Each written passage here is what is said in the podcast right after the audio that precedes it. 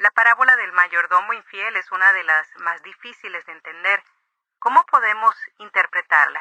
Que el mayordomo infiel es infiel al dueño. Cuando estaba con el dueño, cuando estaban juntos, los dos engañaban, explotaban a la gente. Ahora que él sabe que no va a estar con el dueño, necesita buscar formas de seguir viviendo, él llama a la gente y él cambia la cifra de la deuda a lo que tiene que ser. Un libro escrito hace miles de años en diferentes culturas y países con un mensaje para hoy. Para vivirlo, necesitas entenderlo.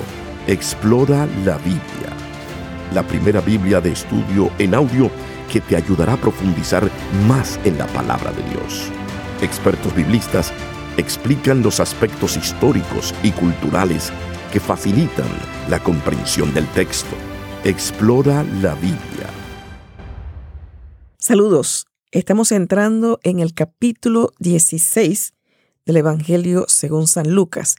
Estamos en el podcast Explora la Biblia y estaremos escuchando y leyendo la Reina Valera contemporánea. Vamos a dar inicio a este capítulo. Me acompaña el doctor Marlon Winnet y me gustaría que nos dé, como yo le llamo, un abreboca. ¿A qué debemos prestarle atención a este capítulo que vamos a escuchar? Bueno, tenemos aquí dos parábolas muy conocidas la parábola del mayordomo infiel, que es una parábola muy interesante porque la conducta del mayordomo infiel da de pensar. La parábola destaca la sagacidad del mayordomo infiel. ¿Y por qué sería? En segundo lugar, la parábola de el rico y Lázaro. La pregunta es por qué se niega Abraham de dejar que el o niega a Dios, dejar que Lázaro regrese a la vida para predicar a los hermanos del rico. Allí vemos el tema de la riqueza y la pobreza, el tema de la prioridad que da Dios a los que son marginados. Escuchemos. Excelente, vamos a escuchar el capítulo 16 del Evangelio según San Lucas. Evangelio de Lucas, capítulo 16. Parábola del mayordomo infiel. Jesús también les dijo a sus discípulos, había un hombre rico que tenía un mayordomo el cual fue acusado de malgastar los bienes de su amo. Ese hombre llamó al mayordomo y le dijo, ¿Qué es esto que me dicen de ti? Ríndeme cuentas de tu mayordomía porque no puedes seguir siendo mi mayordomo. Entonces el mayordomo se puso a pensar, ¿Qué voy a hacer si mi amo me quita la mayordomía? ¿Cavar la tierra? No soy capaz. ¿Pedir limosna? ¡Qué vergüenza! Ya sé lo que haré. Así, cuando se me quite la mayordomía, seré bien recibido en cualquier casa. Llamó entonces a cada uno de los deudores de su amo, y al primero le dijo, ¿Cuánto le debes a mi amo? Aquel respondió, cien barriles de aceite. El mayordomo le dijo, toma tu cuenta y enseguida siéntate y anota cincuenta. A otro le dijo, ¿Y tú cuánto debes? Y aquel respondió, cien sacos de trigo. El mayordomo le dijo, toma tu cuenta y anota ochenta. Y el amo elogió al mal mayordomo por haber actuado con tanta sagacidad, pues en el trato con sus semejantes los hijos de este mundo son más sagaces que los hijos de luz. Por tanto les digo, háganse de amigos por medio de las riquezas injustas, para que cuando éstas falten, sean ustedes recibidos en las mansiones eternas. El que es confiable en lo poco, también lo es en lo mucho, y el que no es confiable en lo poco, tampoco lo es en lo mucho.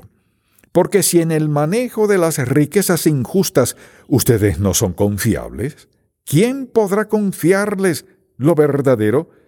Y si con lo ajeno no resultan confiables, ¿quién les dará lo que les pertenece? Ningún siervo puede servir a dos señores, porque a uno lo odiará y al otro lo amará, o bien estimará a uno y menospreciará al otro. Así que ustedes no pueden servir a Dios y a las riquezas. Los fariseos, que eran avaros, también escuchaban estas cosas y se burlaban de él. Entonces Jesús les dijo, Ustedes se justifican a ustedes mismos delante de la gente, pero Dios conoce su corazón, pues lo que la gente considera sublime, ante Dios resulta repugnante. La ley y el reino de Dios. La ley y los profetas llegan hasta Juan. Desde entonces se anuncian las buenas noticias del reino de Dios y todos se esfuerzan por entrar en él. Pero más fácilmente pasarán el cielo y la tierra a que deje de cumplirse una sola letra de la ley. Jesús enseña sobre el divorcio. Todo el que se divorcia de su mujer y se casa con otra, comete adulterio, y el que se casa con la divorciada, también comete adulterio. El rico y Lázaro. Había un hombre rico que se vestía de púrpura y de lino fino, y cada día celebraba espléndidos banquetes. Había también un mendigo llamado Lázaro, que lleno de llagas pasaba el tiempo echado a la puerta de aquel, ansioso de saciarse con las migajas que caían de la mesa del rico, y hasta los perros venían y le lamían las llagas. Llegó el día en que el mendigo murió, y los ángeles se lo llevaron al lado de Abraham. Después murió también el rico, y fue sepultado. Cuando el rico estaba en el Hades, en medio de tormentos, alzó sus ojos y a lo lejos vio a Abraham y a Lázaro junto a él. Entonces gritó, Padre Abraham, ten compasión de mí. Envía a Lázaro para que moje la punta de su dedo en agua y me refresque la lengua, porque estas llamas me atormentan. Pero Abraham le dijo, Hijo mío, acuérdate de que mientras vivías, tú recibiste tus bienes y Lázaro recibió sus males, pero ahora aquí él recibe consuelo y tú recibes tormentos. Pero además, hay un gran abismo entre ustedes y nosotros, de manera que los que quieran pasar de aquí a donde están ustedes no pueden hacerlo, ni tampoco pueden pasar de allá para acá.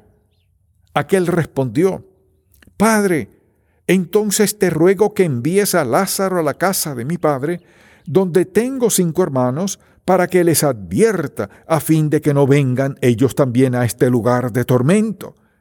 Pero Abraham le respondió, Pero ellos tienen a Moisés y a los profetas, que los escuchen.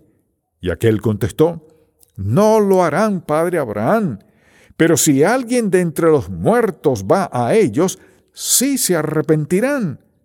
Abraham le dijo, Si no han escuchado a Moisés y a los profetas, tampoco se van a convencer si alguien se levanta de entre los muertos. Acabamos de escuchar el capítulo 16 y en esta ocasión nos hacía una mención al inicio del capítulo de dos parábolas, eh, particularmente el del mayordomo infiel y el de rico y Lázaro. Tengo entendido, y usted me corrige, eh, doctor Marlon, que esta parábola del mayordomo infiel es una de las más difíciles que Jesús narró, porque aún siendo deshonesto, el administrador es elogiado porque fue astuto. Jesús recomienda a sus seguidores que sean honrados y fieles en el uso de los bienes. ¿Estoy en lo correcto?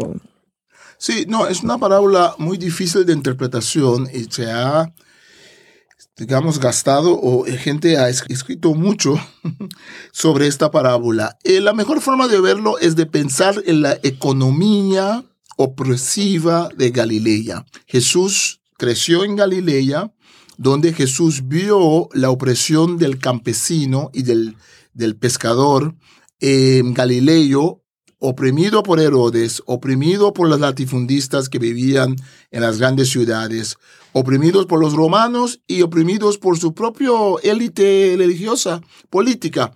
Entonces, en esa situación de, de opresión, el campesino, el quien es pobre, busca formas de solucionar sus problemas de sobrevivencia. En realidad, toda la comunidad ya está basada en un gran robo, en una explotación del campesino. Entonces, probablemente, si le hemos escuchado el texto, el mayordomo infiel va a la gente y les dice cuánto, cuánto debes. Y él nos dice, debo 100 barriles. El mayordomo le dijo, toma tu cuenta y enseguida siéntate y anota 50. Probablemente el dueño ya le había cobrado demasiado a la gente. El texto sale del punto de vista de que el dueño no es un dueño honesto. Esa es una forma de explicar el texto, que el mayordomo infiel es infiel al dueño. cuando estaba con el dueño, cuando estaban juntos, los dos engañaban, explotaban a la gente. Ahora que él sabe que no va a estar con el dueño, necesita buscar formas de seguir viviendo, él llama a la gente y él cambia la cifra de la deuda a lo que tiene que ser. ¿no? Entonces, esa es una forma de explicarla. A mí me gusta esa explicación. Hay otras formas. La otra cosa es que dentro de un sistema opresivo, dicen algunos, ¿qué es la ética? ¿No? Alguien que muere de hambre, si roba un pancito, ¿es pecado? Dejo esa pregunta ahí, ¿no? Entonces, entonces es la pregunta de la ética de una sociedad donde el pobre no tiene forma de sobrevivir y busca formas de sobrevivir, o tiene que ver el texto con que ya el dueño no era un dueño honesto. Y dice Jesús, en versículo 9, háganse de amigos por medio de las riquezas injustas, para que cuando éstas falten, sean ustedes recibidos en las mansiones eternas. Las riquezas del dueño eran injustas. Por eso que el mayordomo puede tomar a su cuenta de bajarlas. En ese sentido, cuando Jesús eh, da un cumplido al mayordomo, es porque el mayordomo está en realidad, ahora está siendo honesto. Entonces, en realidad, tal vez hay que llamar la parábola, la parábola del mayordomo eh, fiel, era fiel al dueño, que se volvió infiel al dueño, pero es fiel a la realidad de los pobres. Interesante porque dice, y el amo elogió al mal mayordomo por haber actuado con tanta sagacidad, pues en el trato con sus semejantes los hijos de este mundo son más sagaces que los hijos de la luz. Ay, mamá. sí, entonces por eso el texto es difícil porque el dueño mismo cuando descubre, por eso hay que entender el texto bien, porque si el dueño mismo le da un cumplido en la parábola, eso quiere decir que el dueño mismo sabe de que está haciendo algo bien. Es sagaz porque conoce la situación de la empresa y conoce la situación de las gestiones del dueño. Entonces, por eso el dueño le puede decir, eres sagaz. Y Jesús usa ese ejemplo para mostrar que, entonces Jesús dice, un siervo no puede servir a dos señores. Este mayordomo estaba, era siervo del dueño, del dinero. Ahora tiene que escoger. Cuando le dicen que no va a tener trabajo, él escoge no seguir más a su dueño, pero escoge más bien de seguir a la verdad o seguir para ayudar a, la gente. Y lo hace por intereses propios. E, eso es muy claro en la parábola. Pero allí está el tema. Eh, mira el versículo 14. Los fariseos que eran avaros también escuchaban estas cosas y se burlaban de él. Entonces aquí Jesús está dando a los fariseos que tenían mucho dinero, muchos de no todos ellos, los que tenían negocios del templo, que manejaban.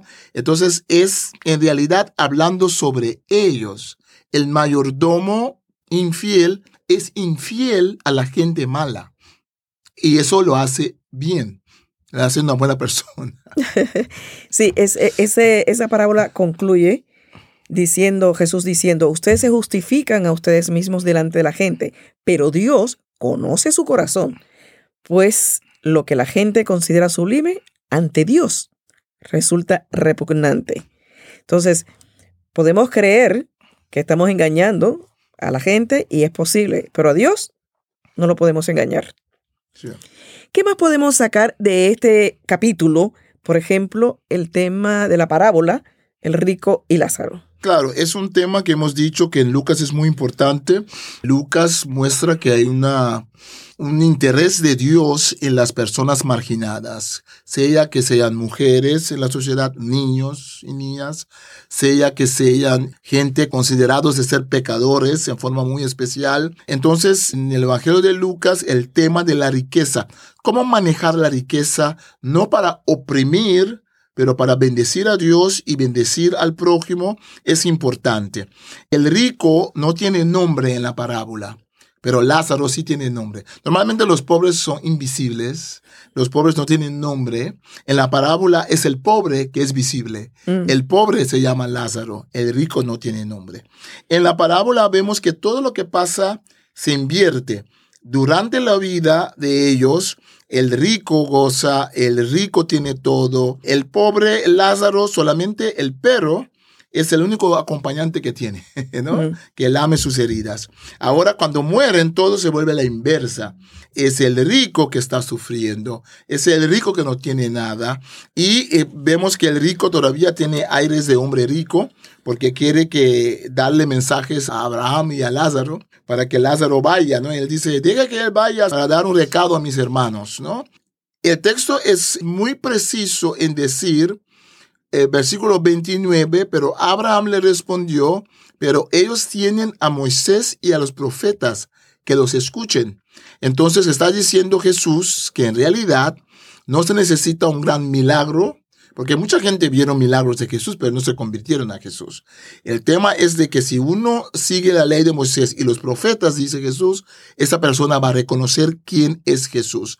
Que escuchen a los profetas, que escuchen a Moisés. Y Abraham dice, si no han escuchado a Moisés y a los profetas, Tampoco se van a convencer si alguien se levanta de entre los muertos. Recordemos que le habían pedido una señal a Jesús. ¿eh? Los fariseos le decían, muéstranos una señal que Dios te ha enviado, que eres el Mesías. Y Jesús se negaba a darle señal.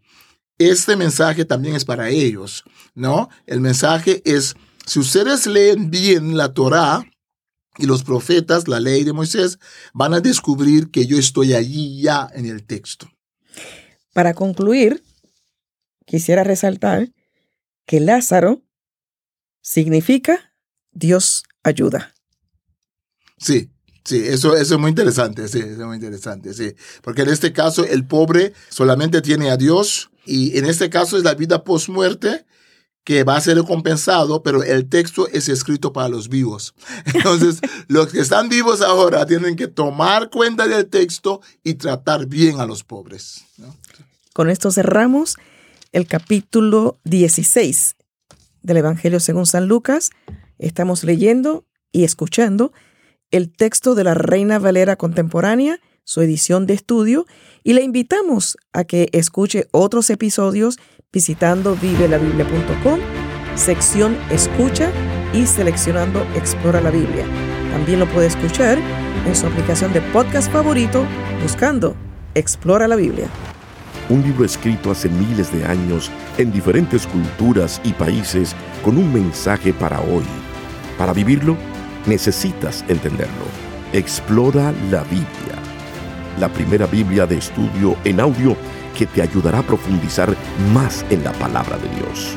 Expertos biblistas explican los aspectos históricos y culturales que facilitan la comprensión del texto. Explora la Biblia